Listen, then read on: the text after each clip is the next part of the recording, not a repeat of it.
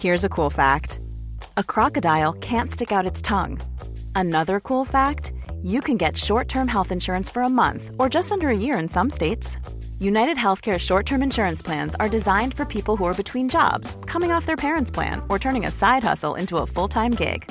Underwritten by Golden Rule Insurance Company, they offer flexible, budget friendly coverage with access to a nationwide network of doctors and hospitals. Get more cool facts about United Healthcare short term plans at uh1.com.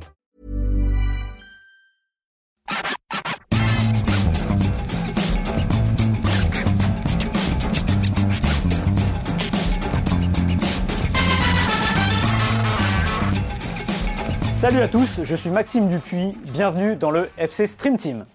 Allez, musique PSG Real, c'est dans 4 jours. Et c'est déjà la galère. Simple. Tu perds 3-1 à l'aller. Et Neymar a sa cheville en l'air. Basique. 222 millions pour marquer. Début contre les Lillois. Simple. Tout ça pour regarder le huitième en direct de Copacabana. Basique. Mbappé sur une jambe.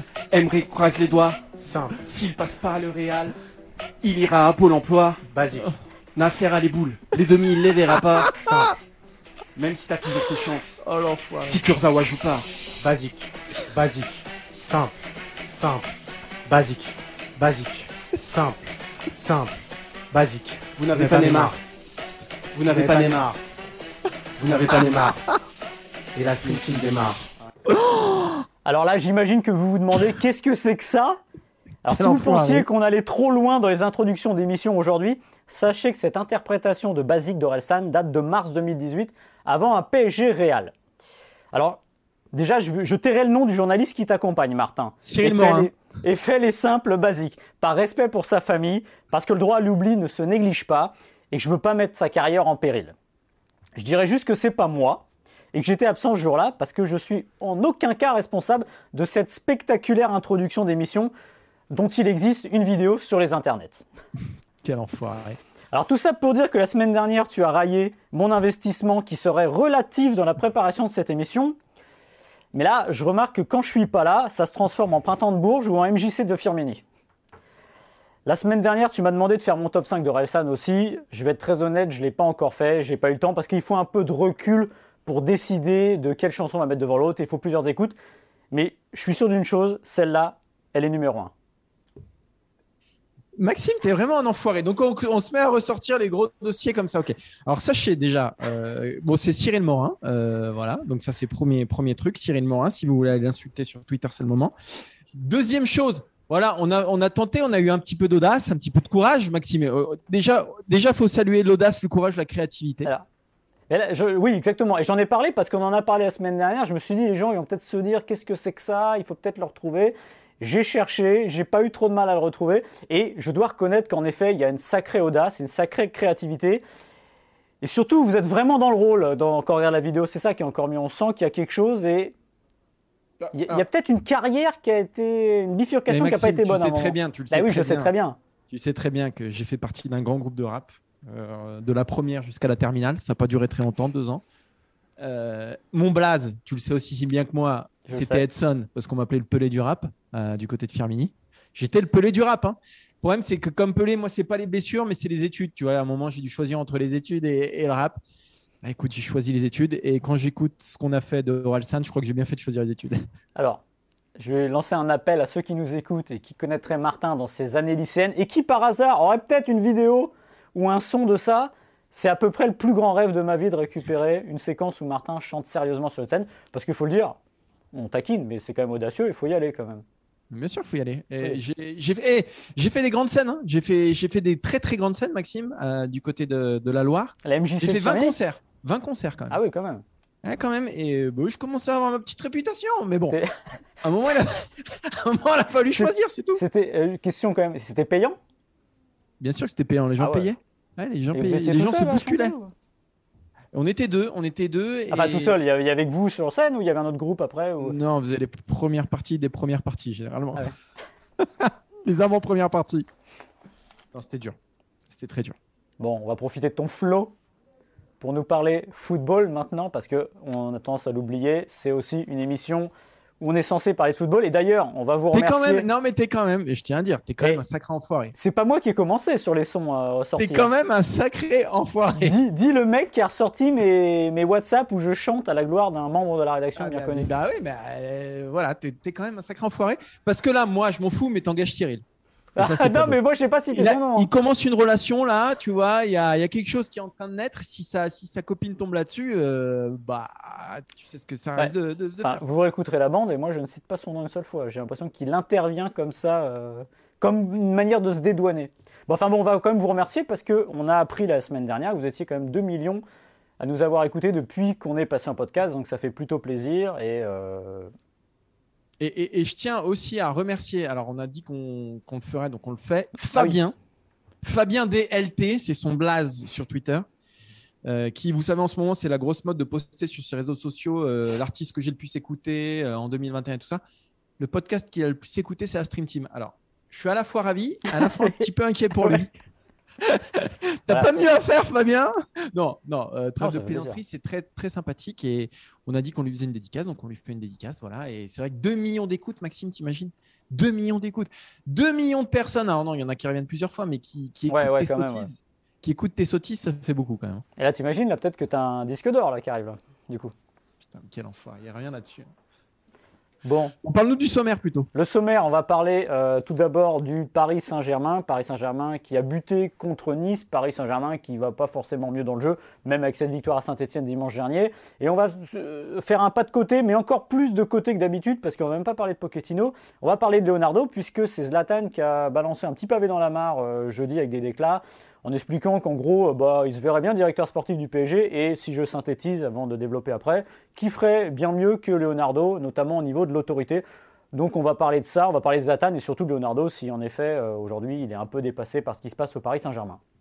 Cette semaine, on avait vécu deux grands moments. Le septième ballon d'or de Lionel Messi, un record, et le 800e et 801e but de Cristiano Ronaldo. Donc, on va se poser cette question.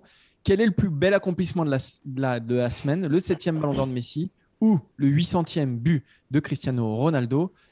Avec Maxime, on n'est pas tout à fait d'accord. Et on terminera, Maxime, euh, bah, avec Marseille. On ira euh, du côté de Marseille qui est deuxième du championnat avec un match en moins puisque le fameux match à Lyon avait été arrêté au bout de 4 minutes, souvenez-vous, euh, de la bouteille lancée sur Dimitri Payet. Et la question est simple, est-ce que cet OM-là qui joue comme ça peut aller loin et peut rester tout simplement à la deuxième place du championnat parce que pour la première, ça paraît quand même assez compliqué le PSG ayant 12 points d'avance à 7 heures. On démarre par euh, Leonardo, Maxime? On y va, on va démarrer par Leonardo. Donc on va revenir sur euh, les déclarations de euh, Zlatan qui a balancé un bon gros pavé dans la mare en disant déjà un qu'il était euh, plutôt intéressé par le poste de directeur sportif du Paris Saint-Germain, qu'il s'était proposé à Nasser Al-Khelaifi, que celui-ci avait rigolé, mais il n'avait pas dit non. Donc euh, pour Zlatan, euh, qui ne dit mot consent, et il a eu cette phrase euh, dans son bouquin, donc Mes histoires inédites. S'il y avait plus de rigueur, tout le monde courait sur le terrain, personne n'arriverait en retard à l'entraînement, les joueurs ne se permettraient pas de faire ce qu'ils veulent. Si j'étais là, je ne dirais pas quoi faire, mais j'ordonnerais du Zlatan dans le texte. Mais euh, comme souvent avec Zlatan, il y a, c'est pas seulement pour amuser la galerie, c'est aussi pour ça, mais il y a un fond de vérité. En gros, ce qu'il est en train de reprocher au PSG et ce qu'il dit dans à peu près l'ensemble de ses déclats, notamment sur Mbappé, où il explique que le joueur aurait besoin d'être un peu plus, on va dire, euh, serré, coincé Cadré, aux ouais. entournures, cadré.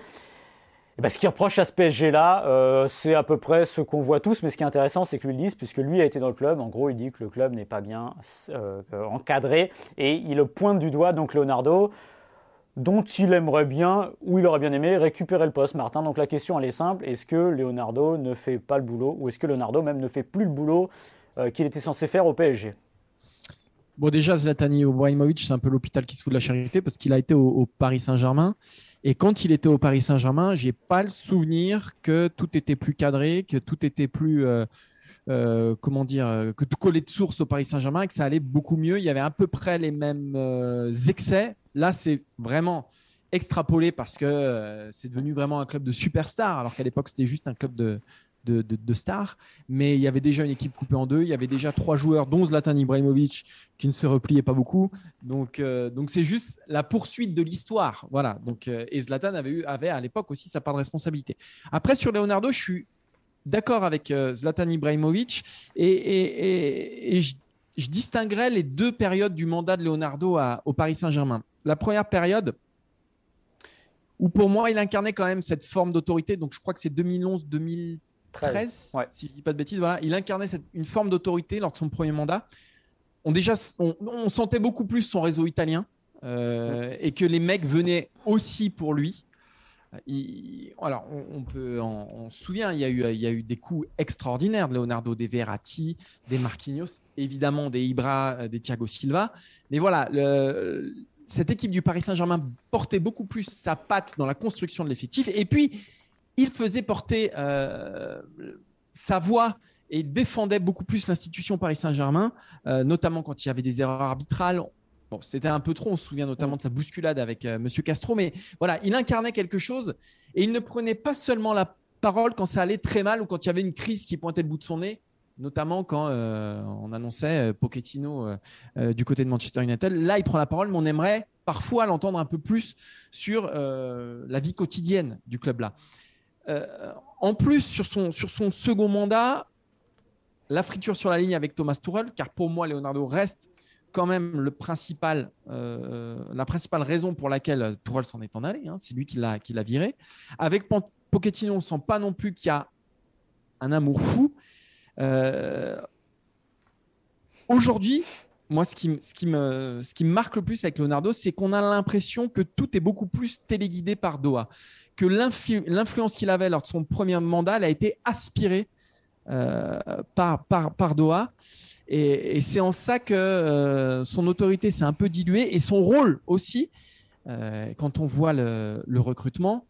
euh, voilà. euh, et puis dans ce second mandat, et je terminerai par ça, pour moi, c'est lui qui incarne aussi le fiasco Icardi.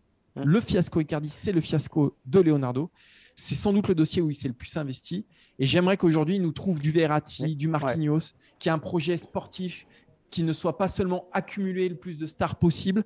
On aimerait savoir où va le PSG, quelle est la direction. En fait, c'est ça hein, aujourd'hui le, le rôle d'un directeur sportif. C'est de déterminer une direction euh, dans le jeu, dans la construction de l'équipe, dans le, dans le projet global même du club. Et aujourd'hui, si on n'a pas, bah, il emporte la responsabilité. Ce qui est fascinant avec Leonardo, c'est qu'en 2011-2013, quand il arrive, il a des idées, il a une vision. Alors, on peut toujours dire, oui, mais il va chercher en Italie, mais ça, peu importe. Euh, Houillet, quand il était à Liverpool, allait chercher en France. Wenger allait chercher en France. On va chercher là où on connaît euh, le mieux les joueurs, là où on a un bassin. Et Verratti, on en pense qu'on veut. Moi, je pense que bon, il touche ses limites, même si elles sont très hautes quand il joue. Le problème, c'est qu'il ne changera jamais. Mais n'empêche qu'il y a une vraie vision, c'est-à-dire qu'aller chercher un joueur comme ça à Pescara, à l'âge qu'il avait, c'est quelque chose. Ramener Maxwell, euh, Thiago Motta, Thiago Silva, Zlatan, voilà. Alors, et encore une fois, c'était beaucoup plus fort aujourd'hui de faire ça que pour moi, je m'expliquerai après, que ramener Messi, parce que le projet venait de démarrer et qu'il fallait convaincre les joueurs et que la surface financière était déjà là, mais quand même, c'était quand même un effort à faire parce qu'il y avait toujours l'obstacle de se dire on va jouer en Ligue 1, est-ce que c'est un championnat attrayant, oui ou non? Donc voilà. C'est pour ça qu'il y a deux choses différentes pour moi et euh, le retour de, pardon, de Leonardo, on- finalement, on l'a un peu perdu. On a perdu ce Leonardo-là qui, aujourd'hui, on a l'impression se contente de, je sais pas, peut-être mettre de l'huile dans les rouages, je sais pas. Pourtant, il y avait quelque chose au moment où il revient, ce moment, vous savez, du vrai faux départ de, Neymar. Il y a cette phrase qu'il dit devant le vestiaire, je l'ai noté. Je vais parler en français, si certains ne comprennent pas, ils n'ont qu'à prendre des cours. Voilà. Déjà, là, il se dit, bon, on se dit, là, ok, il revient, il va remettre les points sur les i, parce que il faut quand même faire le lien avec ce que dit Zlatan, et tu l'as brillamment dit. Euh, Zlatan, il est bien gentil. Euh, Est-ce qu'il fera un bon DS déjà euh, à voir Parce que les paroles, c'est comme Pirlo, on pensait que ce serait un formidable entraîneur. Il suffit pas d'élever la voix ou d'avoir du style sur un terrain pour réussir sa reconversion. Et Zlatan, ce qu'on oublie, c'est que à l'époque, c'était l'histoire de l'institution. On disait, oh, les joueurs, ils sont plus gros que l'institution, ça va pas. Aujourd'hui, c'est un peu disparu ça. On a plus le problème de, de la liberté des joueurs. Donc Zlatan, là-dessus, il est bien gentil. Et Leonardo, quand il est revenu, donc on s'est dit ah ça y est, on a peut-être trouvé le type qui va un peu serrer ça parce qu'il a une autorité. Le premier passage, il avait une vision encore une fois. Euh, on l'a dit avec les joueurs. Euh, il avait dit aussi un peu plus tard, ça je le cite dans la presse, je crois au travail tous les jours. On parle de discipline, ce n'est rien d'extraordinaire, c'est juste la norme. Voilà, ça c'est formidable, c'est ce qu'on a envie d'entendre. Mais le problème, c'est que sur le terrain, ben, on voit pas, on voit rien de tout ça. Et le problème, c'est que depuis qu'il est rentré, euh, revenu au PSG, bah, on sait pas. Moi, honnêtement, je sais pas trop quel est son rôle. Euh, faire venir Messi, Euh, je parlais tout à l'heure, bah, Messi, de toute façon, il n'y a pas trop de solutions. C'était Manchester City ou le PSG. C'était les deux seuls clubs qui avaient cette surface financière. Manchester City ne voulait pas, donc c'était le PSG. Euh, qu'est-ce qu'il recrute euh, Je caricature peut-être, tu as dit Icardi, il y a Icardi, il y a Hakimi. Sinon, le reste du temps, vous voyez son bilan depuis 2019, c'est aussi beaucoup de joueurs qui arrivent à la dernière journée du mercato. Alors pour certains, c'est génial parce qu'on dit, voilà, il a attendu. Non, non, c'est moi pour moi, c'est une forme de panic buy, c'est-à-dire j'ai rien acheté euh, jusqu'à, juste avant parce qu'il y avait le fair play financier, tout ce que vous voulez. Mais j'ai attendu le dernier moment et on peut lister les joueurs. Euh, Rafinha, bah, je ne sais pas ce qui devient. Euh, Moiskin, c'était pas mal, mais il est reparti. Et Danilo Pereira, voilà, c'est Danilo Pereira. Quant à Nuno Mendes, on va peut-être attendre avant de juger. Mais voilà. Moi, ce qui m'embête, c'est qu'aujourd'hui, on a l'impression que le PSG a du pétrole, mais on ne demande plus d'avoir des idées. Et Leonardo ne cherche même plus tellement à en avoir finalement. Et on lui a demandé autre, autre chose parce qu'il ne faut pas obliger une chose. Avant le Covid, PSG était toujours quand même, comme tous les autres clubs, on dire menacé par le fair play financier, c'est-à-dire qu'il fallait faire attention euh, aux achats, aux dépenses, parce que c'est pas parce que vous avez échappé une fois à fair play financier qu'il ne peut pas vous retomber dessus. La mission de Leonardo, c'est tous les six mois la même, il faut vendre. Or, Leonardo ne vend rien du tout. Alors vous allez me dire, et vous aurez aussi raison, il est aussi victime du fait que les joueurs qui viennent au Paris Saint-Germain sont grassement payés. Drexler en est sûrement le meilleur exemple, et à un moment, ils n'ont pas envie de partir. Certes, mais le problème, c'est a un moment, c'est aussi peut-être à Leonardo d'impulser quelque chose, d'avoir une voix qui porte, une autorité qui dit à Doha non, non, les gars, on fait pas comme ça. Parce que si c'est juste être en poste, être en confort, faire de la politique, c'est pas ce que le Paris Saint-Germain attend de Leonardo et c'est pas ce dont le sportif a besoin non plus. Moi, je pense qu'à sa décharge, tu mets Leonardo à un autre aujourd'hui. Je ne sais pas s'il y a une différence fondamentale dans la mesure où, comme je disais tout à l'heure, le centre de gravité du Paris Saint-Germain, il est plus à Paris. Euh, il est à Doha et aujourd'hui, les grandes décisions, euh, elles sont prises là-bas. Euh, c'est très compliqué aujourd'hui. Le PSG, son ADN, ce qu'il est devenu, son identité, c'est d'être un club de grands joueurs, c'est d'être le club avec les plus grands joueurs. regardez la cérémonie du Ballon d'Or, c'est quand même dingo. Ils ont le meilleur gardien de l'année, ils ont le meilleur joueur de l'année, euh, ils ont, euh, je ne sais pas combien de joueurs dans le, dans, le, parmi tous ceux qui sont nommés au, Ballon d'Or, mais c'est l'équipe des méga stars. Donc, on a des joueurs avec une liberté énorme, et lui, on lui demande d'être celui qui euh, met un peu d'ordre dans tout ça, sauf que l'essence même, par l'essence même de ce club-là, et comment il s'est construit, c'est quasiment impossible. D'autant que les rares ces, rares attributions, à savoir euh, le mercato, c'est là où il pourrait faire la différence, là où il pourrait dire, eh ben, c'est quand même euh, cornaqué par, euh, par Doha. Donc, je ne veux pas le dédouaner parce qu'il a aussi sans doute une part de responsabilité, mais aujourd'hui, c'est un poste. il, voilà, il est sur un fil, Leonardo. aujourd'hui, c'est impossible d'avoir d'avoir un quelconque pouvoir à son, à son poste-là. Non, mais tu as raison, il y a une force d'inertie qui fait qu'il est aussi entraîné par ce qui se passe en haut. Mais à un moment, Enfin, Tourelle. Tourelle, c'est pas son homme. Ok, on a dit, il n'en voulait pas, bon, ça se passait pas très bien. Déjà, il est directeur sportif, il n'a pas fait grand-chose pour l'aider pendant les mercatos, faut le dire. Parce que Tourelle ah avait besoin de joueurs, il n'est jamais allé chercher ce dont il avait besoin. Donc à un moment, et il n'est pas le premier, parce qu'Henriquez, pour en parler aussi, euh, on peut, on peut s'y revenir en arrière. Mais il y a un moment où euh, il a réussi à avoir la tête de, de, Tourelle, finalement. Il a un peu tiré aussi une balle dans le pied du PSG au, lieu d'être constructif. Peut-être que Tourelle avait aussi ses torts, mais il se trouve qu'il y a un moment, quand tous les entraîneurs passent et que ça ne marche pas, c'est que le problème, il est peut-être aussi ailleurs. Il a mis Pochettino et aujourd'hui, qu'est-ce qu'on a? On a une situation qui.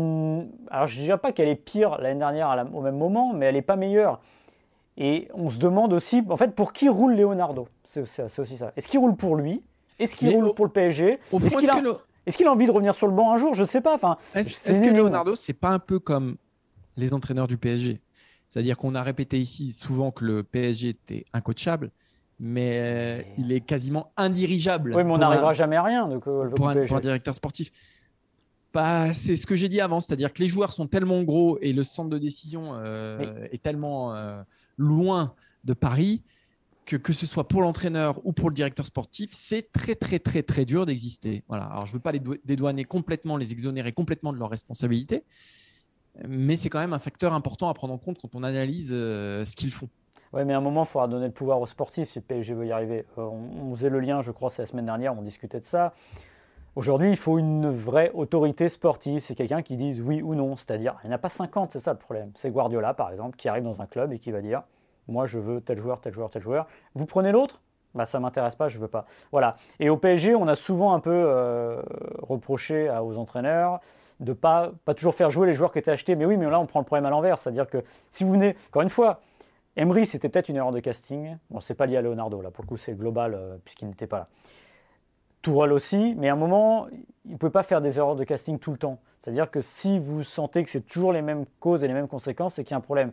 Et le problème, c'est que c'est à Leonardo de régler tout ça et de mettre les choses euh, dans le bon sens. C'est aujourd'hui, voilà, moi, Leonardo, je, caricature. Sur le mercato, à part trouver des types au dernier moment et ou euh, venir à la télé quand ça va moins bien ou juste avant les, les, huitièmes de finale Ligue des Champions, je, ne sais plus trop ce qu'il fait, voilà, tout simplement. Donc c'est quand même embêtant, je trouve, pour le Paris Saint-Germain et ça a ses répercussions.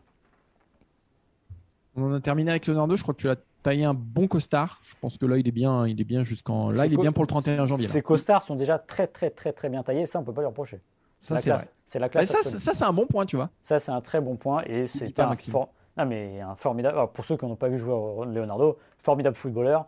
Donc j'ai eu un regret, moi, c'est qu'il reste pas arrière gauche. Arrière gauche, il était formidable. Puis il avait la classe. La classe. À part quand il a mis un coup de coude à un Américain en huitième de finale de la, Coupe du Monde, mais. Bien sûr. Mais il était beau, il était élégant. Euh, ouais, il avait, un, il avait un vrai truc. Parce que. Alors, ça reste un bel homme.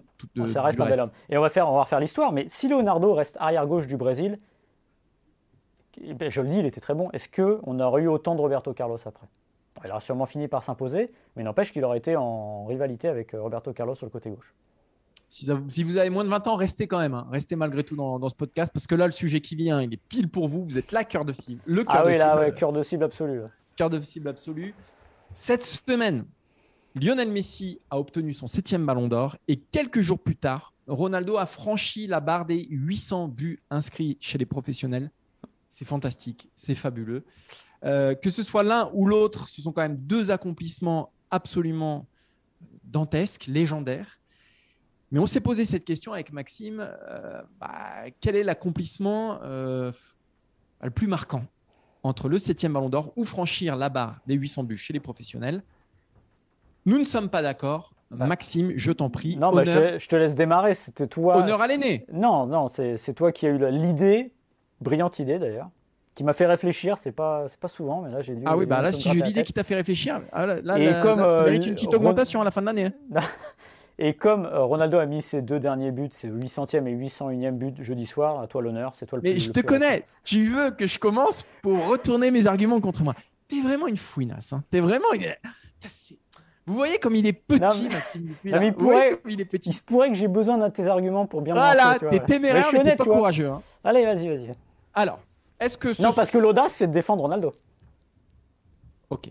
Ah, euh, donc, quel est l'accomplissement le plus fou obtenir son septième ballon d'or, Messi, ou passer la barre des 800 buts, Ronaldo, je pense que le plus grand accomplissement, de mon point de vue, c'est de marquer 800 buts chez les professionnels et de franchir cette barre. De le faire dans quatre clubs différents aussi, euh, dont trois immenses clubs, hein, Real, Juve, Manchester United.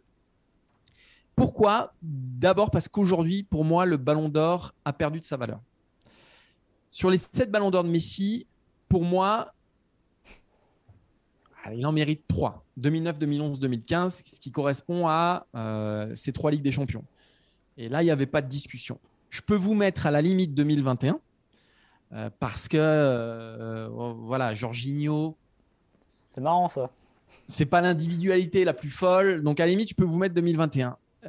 mais en 2010 et en 2012, malgré sa ribambelle de buts, et 2020, alors qu'il y a Van Dyke, non, qui pour moi doit être 2019, pardon, pas 2020 puisqu'il n'y a pas eu de ballon d'or, mais 2019, Van Dyke, champion d'Europe, qui gagne la Ligue des Champions avec, avec Liverpool. 2012, 2012, alors que l'Espagne gagne tout. Voilà, pour moi, il ne doit pas être sacré. Et pour moi, ça dévalorise aussi bien le, ballon d'or, mais du coup, son bilan global aussi. Pour moi, Messi doit être à 3 ou 4 ballons d'or, pas à 8. 800 buts, il n'y a pas de discussion possible. C'est-à-dire c'est un fait indiscutable. Euh, il est là. Euh, il en met quand même 141 en Ligue des Champions. Donc, euh, venez pas me dire qu'il a marqué que contre Etafé, Pimpin, Pimpinland et le FC, voilà, le FC Unijambiste. Non, voilà. Il en met plus de 100 en sélection. Sur l'accomplissement lui-même, voilà, je, je suis plus impressionné par les 800 buts que par les 7 ballons d'or de Messi, vu ce qui est devenu le ballon d'or. Le ballon d'or aujourd'hui, c'est une bataille, c'est une bataille Messi-Ronaldo. Donc, si on exagère un brin. D'ailleurs, je suis beaucoup plus impressionné, en utilisant le même argument, je suis beaucoup plus impressionné par les 800 buts de Ronaldo que par ses 5 ballons d'or. Demandez-lui ce qu'il gardera à la fin de sa carrière. Il y a peut-être discussion. Il y a peut-être Ouais. discussion. Mais voilà. Le connaissant, Voilà. Euh, Mais moi, voilà, moi, ce qui m'impressionne Ronaldo, c'est la régularité. C'est il démarre à, à- à Manchester United, personne ne le connaît, il devient le meilleur joueur du monde. Hmm. Real, c'est explosion totale, il devient le meilleur buteur de l'histoire du plus grand club du monde. La Juve, même chose, il y arrive. Euh, on se dit le calcio, ça va être chaud. Bim, meilleur buteur de Serie A. Il revient dans un club malade en première ligue. Il lui sauve les fesses en Ligue des Champions et encore une fois en première ligue euh, jeudi. C'est dément, ça s'arrête jamais. Peu importe l'équipe, le championnat, peu importe les stades, peu importe. euh, Là, c'est pas soumis à un vote, c'est comme ça, c'est dans les faits. Il marque toujours, toujours, toujours. Voilà, il suffit de voir le début de saison de Messi en Ligue 1 qui a du mal à s'adapter. Euh, voilà. Moi, pour moi, marquer 800 buts, c'est plus fort que gagner les 7 ballons d'or d'aujourd'hui. Alors déjà, je suis très content que tu enfin euh, viennes de mon côté à dire que Lionel Messi ne méritait pas forcément ce septième ballon d'or. Finalement, voilà. Tu es rentré dans le rang, tu es rentré bien comme il faut. Voilà, Mais tu es un garçon intelligent, sensé, et qui tu pouvais pas jusqu'au bout. Parce que tu dis qu'est-ce qui restera?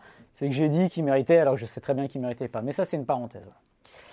Euh, alors déjà, il faut, je me suis amusé à compter les buts de Messi, qui en est à 756 avec deux ans de moins. Donc c'est pas, c'est pas mal, surtout pour un joueur qui vit Mais là, moins, on compare pas Messi et Ronaldo. non, on non, compare non, les deux accomplissements. Maxime. qui vit moins par le but que Ronaldo au fond. Même s'il vit avec, c'est pas sa raison d'être, même si évidemment c'est la finalité spectaculaire. Non, mais je pense que Messi a moins besoin du but que Ronaldo globalement. C'est pas, c'est pas un proche. C'est dans le, le caractère des joueurs et des, des deux hommes. Alors que Ronaldo a quand même besoin du Ballon d'Or. Euh, lundi soir, son petit poste envoyé pendant la cérémonie pour euh, critiquer Pascal Ferré, le rédacteur en chef de France Football, qui avait dit que Ronaldo avait envie d'avoir plus de ballons d'or que Messi. On voit que c'est pas passé. Il n'était pas là lundi soir, il savait qu'il n'allait pas le gagner, donc on voyait que ça, ça le dérangeait un peu. Pour ce qui est du calcul des ballons d'or, comme tu l'as dit, euh, on est d'accord, on en a parlé en plus avant. euh, oui, dans un monde idéal, les deux auraient moins de ballons d'or, et c'est valable pour Ronaldo aussi, qui n'en aurait pas cinq, parce que c'est devenu aussi une forme de concours de beauté au fil du temps. Euh, Il y a juste pour 2012 où j'aurais un petit doute, même si personnellement je le donnerais plus à un Espagnol, à Iniesta. Mais c'est vrai que 2012, il y a quand même cette, cette année civile à 91 buts. Euh, les deux font une Liga complètement dingue à 50 et 46 buts, donc peut-être que ça aurait été compliqué. À la, rigueur, on serait peut-être monté à 5. Mais même à 5, ce qu'il faut voir aussi, c'est que bah, avant Ronaldo Messi, le Ballon d'Or, le recordman, c'est 3. C'est Plati- c'est Platini, c'est Cruyff, c'est Van Basten. Et que là, il est aussi allé dans des, des- des- à des hauteurs qui étaient insoupçonnées. Et si on avait dit en 2008 ou 2009 que les deux auraient plus de 3 ballons d'or, je suis pas sûr que les gens y auraient cru parce que c'était un truc très cyclique. Le ballon d'or, vous le gagnez une fois, voire deux fois, et vous alliez pas plus loin. Donc, faut, faut pas négliger euh, le fait d'en avoir Tu es d'accord avec moi que 7. c'est plus le même ballon d'or, Maxime? C'est plus le bel ballon d'or, mais alors je viens aussi, euh, c'est plus les mêmes buts. Je vais t'expliquer pourquoi. Parce que tu as raison, il n'y a pas Crétafé, tout ça. Mais on est quand même dans la décennie euh, 2010 où le football n'a jamais été aussi déséquilibré ce qu'il a été. Les deux ont été mis à la tête d'armada complètement folle et avec des chiffres qu'on voyait plus depuis les années 50. Euh, le 50-46 de la Liga 2011-2012, enfin, moi jamais j'aurais imaginé ça. C'est des records à la juste fontaine, c'est des choses comme ça. Donc les deux se sont trouvés dans une situation où ils cartonnaient, ils cartonnaient. La Ligue des Champions, tu as raison aussi, mais on est quand même sur des, années où tous les grands clubs la jouent tous les ans et vous avez un premier tour où vous pouvez faire le job, ce qui ne retire rien, encore une fois, au score de Ronaldo, notamment je crois une saison à 17 buts qui est complètement délirante parce qu'il y en a contre le Bayern. Donc ça, c'est vraiment formidable. Mais tu vois, si je retenais quelque chose presque de Ronaldo euh, plus dans dans ces années euh, de goléador, c'est son année 2008, à, euh, son saison 2007-2008, lorsqu'il est ballon d'or avec Manchester, où il met 42 buts. Et c'était le premier ailier à mettre autant de buts. Et je trouve qu'il y a quelque chose de presque plus remarquable, parce que c'était dans la, dans la, dans une, euh, avec une concurrence plus exacerbée en première ligue et avec des, des- des matchs, on va dire, plus difficiles, on va dire, sur le niveau moyen. Après, là aussi, pour revenir sur les buts, c'est que là, on est dans une décennie. J'aurais bien voulu voir Ronaldo dans les années 90, dans le meilleur championnat du monde qui s'appelait la Serie A, qui était un championnat d'une difficulté extrême. Et je suis pas sûr qu'on serait monté aussi haut. Donc l'argument pour moi de dire qu'on dévalue un peu des ballons d'or, je pense que ça dévalue un peu sur les buts parce qu'il y, aurait eu, y eu un peu moins de quadruplés et de triplés, ce qui ne retire rien évidemment aux deux joueurs. Maintenant, la question finale pour moi sur Messi, c'est autour de, de ce qu'il a accompli et dans les esprits. Et je pense que par l'absurde, moi j'ai regretté qu'il gagne ce septième ballon d'or, parce que je trouve que c'est absurde. Mais justement, je pense que l'accomplissement est fort. Pourquoi? Parce qu'il s'est intégré dans les esprits comme une évidence. C'est-à-dire que les gens votent sur lui par évidence, parce que s'il en a gagné 3, il en a gagné 4, il en a gagné 5, il en a gagné 6, et que l'évidence, c'est de dire que ce mec-là est peut-être le plus grand joueur de tous les temps.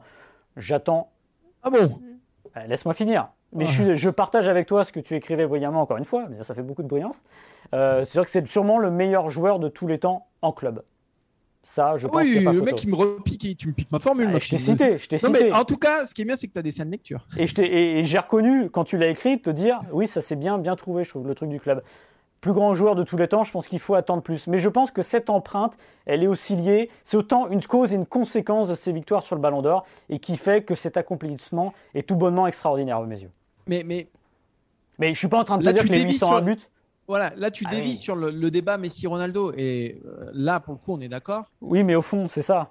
Non, c'est- au fond, c'est pas ça pour moi. Non, non, non. Pour moi, c'est vraiment décrocher cette ballon d'or. Est-ce que c'est plus fort que de marquer 800 buts Oui, mais il va y voilà. arriver, euh, Messi, aux 800 buts. Oui, mais oui, oui, mais tout à fait. Mais moi, je dis pas que Ronaldo est un. Mais je dis pas que c'est Ah oui, parce qu'il a atteint les, les 800 buts qu'il n'a pas gagné euh, cette ballon d'or qu'il est meilleur que Messi. Pour moi, et là, je te rejoins à 100%. euh, Et je l'ai écrit, tu l'as dit toi-même. Donc, euh, que, que Messi est le plus grand joueur de l'histoire en club. Le fait que Ronaldo n'ait pas gagné la Coupe du Monde, de fait, Mhm. pour moi, le place derrière lui, même s'il a marqué 800 buts et que Messi n'a pas encore atteint cette barre-là. Mais comme tu l'as dit aussi, il l'atteindra sans doute un jour s'il n'y a pas de blessure, si s'il trouve la clé aussi en Ligue 1 hein, un jour, hein, parce que vous marquez contre, euh, contre un, c'est pas La vraie question, c'est ce qui marquera 10 buts en Ligue 1. Voilà. Mais, mais sur le débat Messi-Ronaldo, moi, je, suis, je, je souscris à ce que tu as dit à 100%. C'est-à-dire que, que Messi euh, soit au-dessus de Ronaldo aujourd'hui, ça fait débat, mais, mais, mais, mais- mais- mais moi, je souscris tout à fait à ça. En revanche, quand Messi aura atteint euh, la barre des 800 buts, pour moi, atteindre la barre des 800 buts, ce sera plus fort que de gagner les 7 ballons d'or qu'il a gagnés aujourd'hui. Voilà, c'est juste ça que, que je voulais dire et que je voulais rectifier. Je suis pas, je suis pas convaincu parce qu'encore une fois, je le répète, c'est que derrière, il y, a, il y a évidemment Ronaldo à 5 et derrière, c'est Et- un et- trou béant. Et des mecs à 800 buts, il y en a déjà eu. hein. Oui, tout à fait. Tout Il à y en a fait. déjà eu. Alors évidemment, on va me redire que Pelé n'en a pas mis 1284 comme on me l'a toujours dit quand j'étais petit. Mais n'empêche qu'il y a quand même quelques-uns. D'ailleurs, il y a toujours, euh, je crois, Joseph Bican qui est toujours devant. Il n'y a plus grand-chose. Je crois que c'est à 805. Il a Euh, 805. voilà. Donc, ouais. non, mais l'accomplissement est évidemment majeur. Et comme tu l'as dit, On ne sait pas en fait s'il y a des gens qui ont atteint cette. euh, oui, cette mais tu veux que je te dise, dans 50 ans, on se dira, on ne sait pas si Ronaldo a vraiment marqué 700. euh, Mais 800 Peut-être, mais en tout cas, à ce degré de compétitivité là, parce qu'aujourd'hui, Ronaldo est dans. Alors, oui. Il, n'a jamais cessé d'être dans les meilleurs championnats du monde, dans les Ouais. meilleures équipes du monde. Alors, c'est un avantage parce que c'est plus facile de Ouais. marquer quand tu es attaquant du Real Madrid que quand tu es attaquant du FC Lorient. Euh, ça, c'est ça, c'est ça, c'est une certitude. Mais en revanche, s'il est là, c'est aussi qu'il le mérite. Et c'est surtout c'est le degré, le degré Oui. de compétitivité Oui, extrême. mais attention, à, toujours je le dis, de ne pas faire preuve d'anachronisme. C'est-à-dire que dans les années 50, tu as l'impression que c'était plus facile, sauf que les footballeurs étaient aussi moins préparés et que c'est pas forcément plus simple euh, d'aller gagner trois Coupes du Monde comme Pelé ou d'aller marquer des buts Bien à, sûr, à mais je ne suis pas, Parce je, que- je suis pas sûr que, que le championnat du Brésil à l'époque de, de Pelé euh, faisait office de référence comme aujourd'hui la Ligue des Champions. fait Non, mais c'est comme dire, euh, je, je- toujours cet exemple-là, c'est comme dire que euh, Jesse Owens est moins fort que Usain Bolt. Non, Sauf- parce que c'est la même compétition, c'est les JO. Là, Bah te oui, mais c'est toujours- du la Coupe du Monde. Ah, mais la Coupe du Monde, finalement, tu t'adaptes à ce que tu as en face de toi. Ah oui, ça bien sûr, mais Voilà. la Coupe du Monde, il n'y a, il y a pas de. Mais, mais Ronaldo, il a, il a toujours été au plus haut niveau. Oui. Après, Je je veux dire, pense il a- aussi il n'a pas que. été dans un championnat mineur Oui. où il a fini avec Mais 107 je suis buts. pas certain que la Liga qu'on a eue sur ces dix dernières années était la plus forte en termes de densité. C'était la plus forte sur les hauteurs, parce que là, c'était complètement délirant, avec un troisième club qui est venu euh, se greffer. Mais je suis pas certain qu'il n'y a pas eu des Ligas euh, plus fortes à des moments de l'histoire, notamment au début du XXIe siècle, quand vous aviez Valence, la Corogne, le Barça, etc. Enfin, le Barça qui était d'ailleurs en retrait. Et de toute façon, ces deux-là sont les purs produits de leur époque, de toute façon. Et Exactement. c'est- voilà.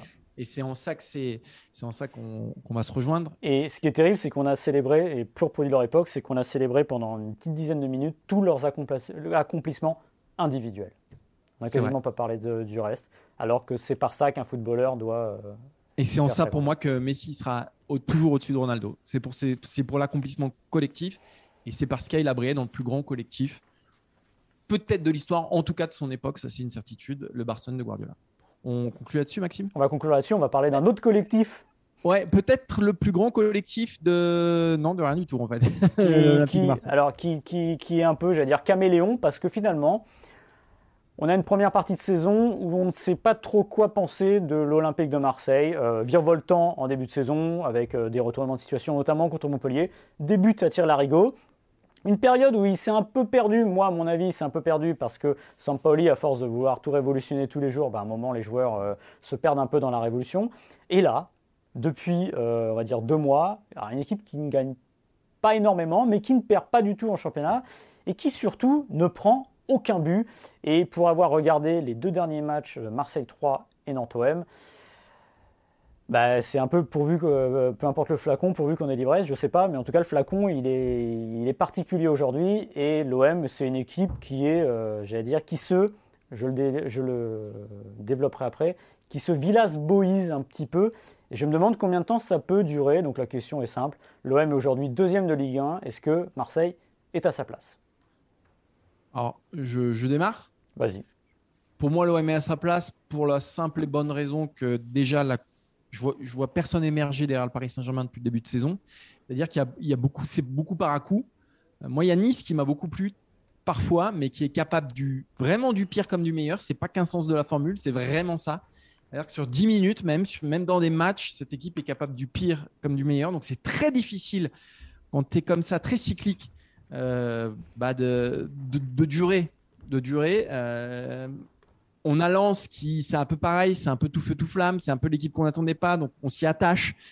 Mais on voit que c'est aussi une équipe qui a, qui a des faiblesses. Euh, alors Lyon, j'en parle pas parce qu'ils sont, ils sont très très loin. Mais je veux dire, dans ce, dans ce tas d'équipes qui est euh, un coup oui, un coup non, je pense que Marseille, surtout maintenant que ça va être une équipe qui va être privée de Coupe d'Europe, je pense que Marseille est sans doute la mieux armée pour, euh, bah, pour finir deuxième. Euh, déjà parce qu'il y a un effectif, déjà ensuite parce qu'il y a, il y, a, ah, il y a un, un des trois meilleurs joueurs du championnat de France, je dirais, euh, avec Dimitri Payet, qui lui aussi est un joueur cyclique, mais depuis que Sampaoli est là, il n'est plus cyclique. C'est-à-dire qu'il est toujours bon, systématiquement.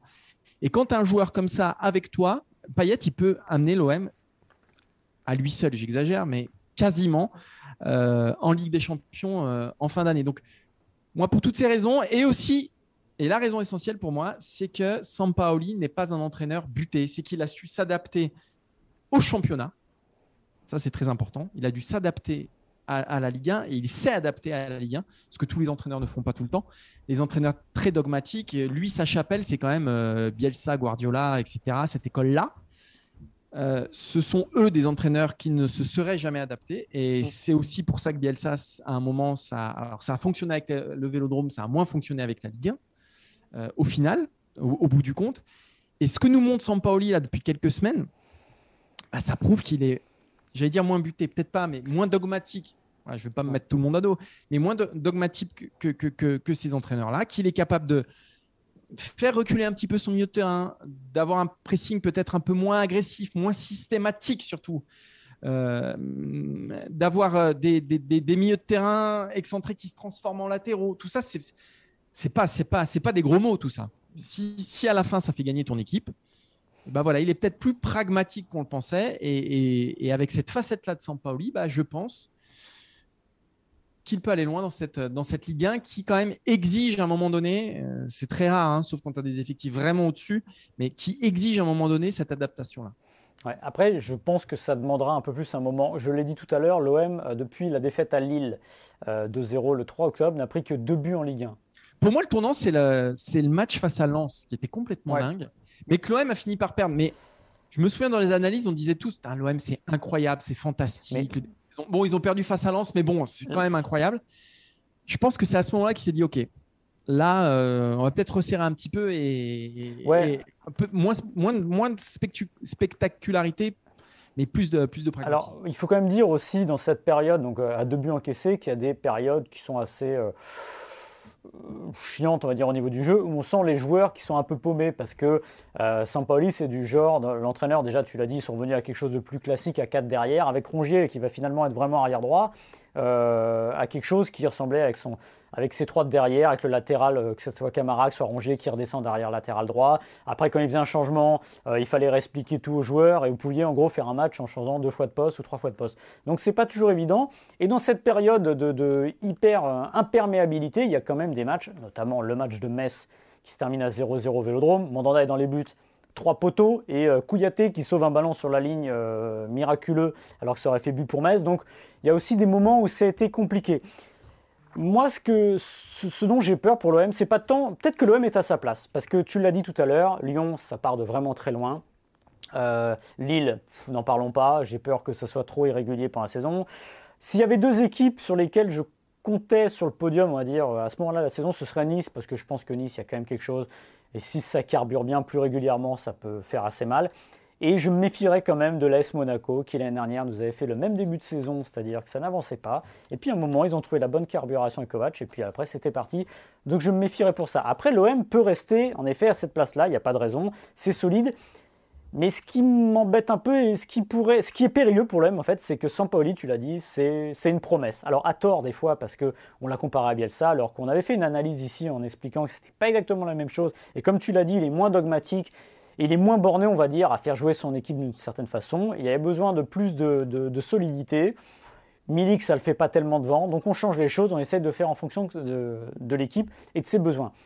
Or, le problème, c'est que j'ai l'impression que cet OM devient un peu minimaliste et ressemble un petit peu à l'OM de Villas-Boas qui, à la fin, bah, se contentait de peu et gagner beaucoup en faisant peu jusqu'au moment où ça a un peu. Euh, et tu crois pas que c'est ça qui c'est ça qui marche en Ligue 1 quand tu regardes le Lille, l'an dernier ou Montpellier quand ils ont été champions? Oui, c'est ça qui marche en Ligue 1, mais je suis pas sûr que c'est ça qui, marche à Marseille. Parce que le public de l'OM a envie de voir une équipe qui euh, va jouer, a envie de s'enflammer. On sait combien ce public a envie d'émotion. C'est peut-être en France le, public le plus euh, va dire, euh, paradoxal sur ça, qui veut aussi des résultats, mais qui se satisfait, enfin satisfait, j'exagère, mais qui veut vivre quelque chose dans le stade. Or, Marseille 3, merci Payet. Parce que s'il n'y a pas Payet, ça fait 0-0. Ça fait un match absolument purgesque. Et je pense qu'à la fin, euh, là, il n'y avait pas de public, mais dans un stade euh, où il y a du monde, bah, ça siffle et on commence à dire ouais, bah, Saint-Pauli, etc. Donc là, ça tourne bien. Il y a eu ce but euh, de l'Irola. Il y a eu mercredi à Nantes, en match à peu près maîtrisé, avec l'expulsion de Palois, avec le but Gerson qui est très beau et peut-être que là, il a lancé sa saison là-dessus. Mais il faut faire attention parce que l'OM, à un moment de la saison, va forcément reprendre des buts.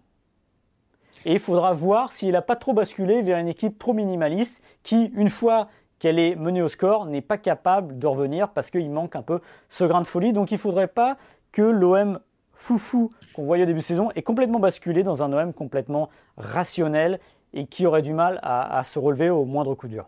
Mais je vais faire une analogie avec un autre club. Le club auquel on parle plus, euh, Marseille, c'est donc l'autre olympique, celui, le lyonnais. Hum qui lui est parti un peu sur les mêmes bases, c'est-à-dire euh, avec un entraîneur. C'est de la même école, encore une fois. Et Bose mm. adore Sampaoli. Hein. Il lui tresse les lauriers chaque fois qu'il peut. Et, et, Bose, lui, euh, donc lui, il est arrivé cet été, il a un peu moins d'antériorité, mais il reste fidèle à ses principes jusqu'ici. Résultat, Lyon est une équipe exposée, une équipe qui prend beaucoup de buts. Euh, je crois que Lyon n'avait jamais pris autant de buts à mm. cette période de l'année depuis 82, 83, quasiment, quasiment 40 ans. Ouais. Et, et, et Bose, aujourd'hui, il n'y a pas de remise en question, c'est-à-dire il reste là-dessus. Les joueurs, je ne suis pas certain qu'ils soient tout à fait d'accord avec les idées qu'essaye de mettre en place euh, le technicien euh, de, l'OL, mais il reste là-dessus. Et résultat, aujourd'hui, mm. eh ben, Lyon est dixième, Marseille est deuxième.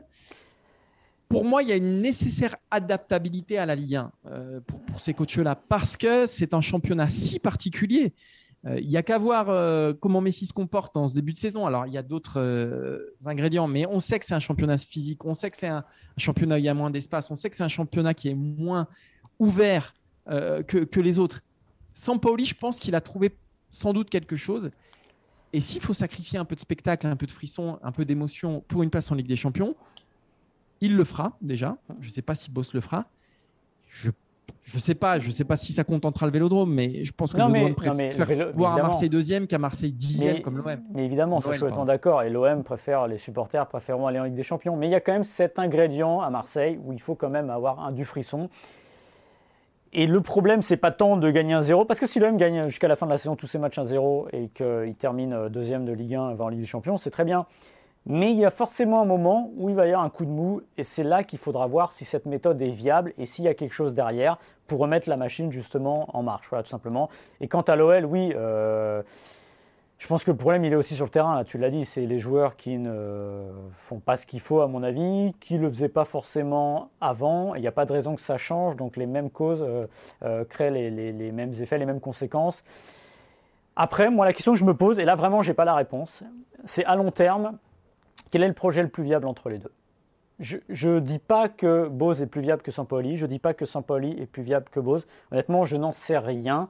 Euh, je, je- je serais incapable de le dire là, mais c'est intéressant parce qu'on a vraiment deux, euh, deux façons de faire et deux manières de voir complètement opposées. On aura une idée à la fin de saison déjà lequel a eu raison sur celle-là, si toutefois Bose est encore là à la fin de saison. Bon, Maxime, je crois qu'il est là. Je crois que c'est Quand même. C'est Quand l'heure. même. Alors, il faut, faut- faut expliquer aux gens que il est, là, il est à peu près 16h15 vendredi. Oui. Et que cette semaine, on a enregistré un tout petit peu trop tard. Et du coup, ça nous décale sur notre goûter. C'est vrai. Ça nous dégage sur notre goût. C'est vrai. Parce que tous les, jeux, tous les vendredis, il y a une descente à la boulangerie, pour ne pas citer le nom, d'ailleurs je ne le connais pas, et avec un achat généralement de crêpes au Crêpes. Nutella, Crêpe au Nutella, ouais. Crêpe au Nutella, Voilà. c'est pas mal. C'est pas mal, c'est très plaisir, bien. qui remplit le ventre avant, avant une soirée difficile. Mais donc, j'aurais aimé terminer cette émission sur ton top 5 chanson d'Orelsan, mais tu me confirmes que tu l'as pas. Non, j'ai votre version de basique, mais euh, non, c'est difficile. Mais faire un top 5, il faut quand même un peu plus de temps, un peu plus d'écoute. Il y a des alors, je peux te citer des chansons que j'ai bien aimées. Raël San, mais je crois que je l'avais déjà dit la semaine dernière, donc j'ai Ouais. peur que les gens s'ennuient. Euh, des trous dans la tête. Je crois que j'ai bien aimé Jimmy Punchline aussi. Ah oui, donc t'as pas écouté les derniers albums. Mais si Mais bah, non, mais les derniers albums. C'est celle. Non, oui, alors oui, alors en revanche, j'avoue que j'ai une césure entre les deux premiers. Le troisième, j'aime bien. J'aime bien la version la chanson Extromae, parce que c'est Stromae. Ah oui, la pluie. Pas- voilà. c'est ma chanson préférée de cet album-là aussi. Mais je pense que Stromae est pour quelque chose aussi. D'ailleurs, la semaine dernière, on parlait de génie français, enfin francophone. Je pense que Stromae, là, on est quand même euh, C'est vrai. très haut. Et euh, non, non, en fait, je trouve que tu as une césure entre troisième et quatrième album, euh, troisième- euh, deuxième et troisième album, qui est bien normal dans un artiste. C'est qu'à un moment, tu deviens un peu plus grand public et que tu fais pas exactement la même chose et tu vieillis aussi. Donc, j'ai pour l'instant une préférence sur les écoutes initiales, sur le premier et surtout sur le deuxième album que j'ai, que celui que je préfère, je pense pour l'instant. Ah, je te rejoins. Pour moi, le meilleur album d'Orelsan, c'est Le Chant des Sirènes. Ouais, je te rejoins, je te rejoins tout à fait. Et j'ai un petit faible aussi pour son album, euh, pour la BO de son film, Comment c'est loin aussi, que j'aime, euh, que j'aime extrêmement. Euh, la semaine prochaine, tu nous feras le top 5 de tes chansons d'Angèle, puisqu'Angèle a sorti son C'est album. ça euh, exactement. Cette Et- nuit. Il y a deux albums, elle a fait deux albums, elle. Ouais, donc ça sera plus facile. Ouais. Et, et j'aime beaucoup le deuxième, moi, figure-toi. Tu vois, je t'en ai parlé ce matin dans la voiture, tu t'es un peu moqué de moi, faut le dire. Non, pas du tout. Non, Ah, non, si, mais si, tu t'es un peu mo- Maxime, tu t'es un peu moqué de moi. Faut l'assumer maintenant. J'ignorais que le deuxième album d'Angèle sortait euh, ce matin. Non, non, j'ai bien aimé. Je l'aurais écouté, J'aime bien. comme tu peux l'imaginer. Et en attendant le tien, Maxime, peut-être, un jour. Bah, ça, j'aurais bien aimé. Parce que toi, tu voulais être, euh, tu voulais être rappeur. J'ai quelques EP à mon, à mon, à mon palmarès. Voilà. Moi, j'aurais adoré être guitariste. Ah ouais. Mais bon, là, il faut du talent. Et... Bah, faut du ouais, talent. un moment, Non, mais il faut du talent. Parce que j'ai essayé comme un petit peu. J'ai une guitare. Mais il faut du temps. C'est long, c'est long. Et j'ai tellement de boulot que j'ai pas le temps.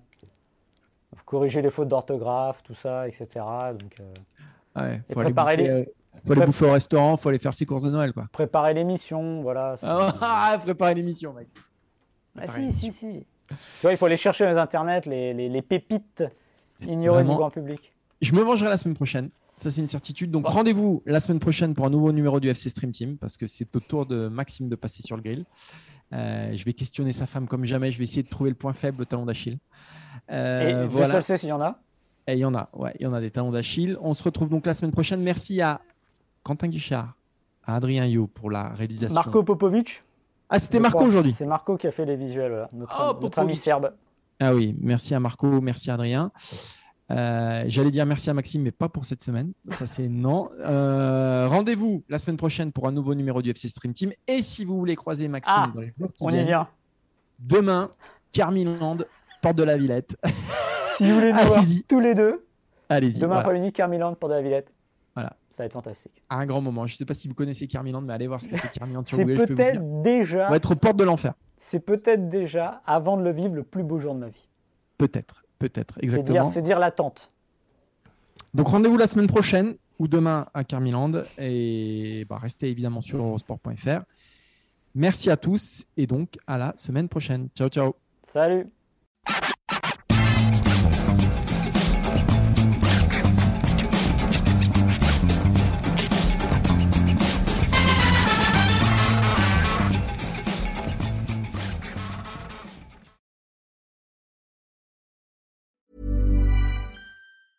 Hey, it's Paige DeSorbo from Giggly Squad. High quality fashion without the price tag. Say hello to Quince.